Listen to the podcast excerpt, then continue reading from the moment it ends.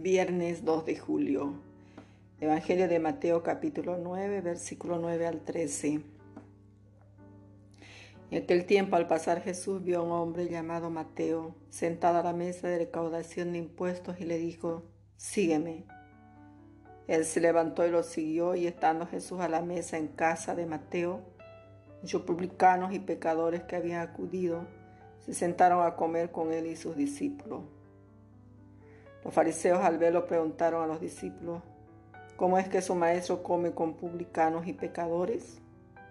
Jesús lo oyó y dijo, no tiene necesidad de médico los sanos, sino los enfermos. Vaya y aprenda lo que significa, misericordia quiero y no sacrificios, porque no he venido a llamar a justos, sino a pecadores. Palabra del Señor. Gloria a ti, Señor Jesús. Buenos días queridos hermanos, en este viernes al finalizar la semana 2 de julio el Evangelio de, de, Mateo nos presenta a un recaudador de impuestos llamado Mateo, que formaba parte de ese grupo de personas de quienes los judíos desconfiaban, porque representaban su dependencia política de Roma Además no gozaban de buena reputación por la corrupción moral que generaban. Las personas que ponen su confianza en el dinero suelen pensar que con él pueden alcanzarlo todo, incluso la felicidad. Tales personas hacen de todo para acumular y tener cada día más. Así lo había denunciado Jesús.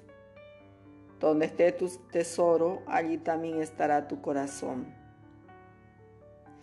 Pues bien, a uno de estos, a quien el maestro pide que deje de seguir al dinero y lo siga él.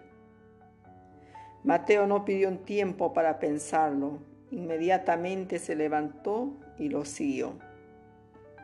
Esa es la actitud que Jesús espera de cada uno de nosotros, hermanos que no le pongamos obstáculos, sino que lo sigamos con decisión y entusiasmo.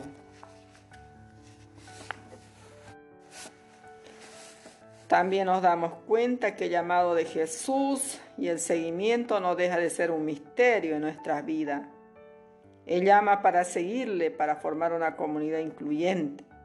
Él espera tan solo que emprendan el camino que exige la conversión y con ello el abrazo de su proyecto.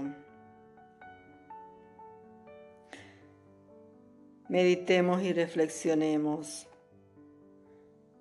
de renovar cada día nuestro seguimiento a Jesús, de darnos cuenta si efectivamente seguimos a Jesús o por el contrario tenemos ídolos, intereses mezquinos, no tenemos en cuenta muchas veces ni a la familia ni a la comunidad. Y nos podemos preguntar, ¿queremos de verdad seguir a Jesús y compartir su destino?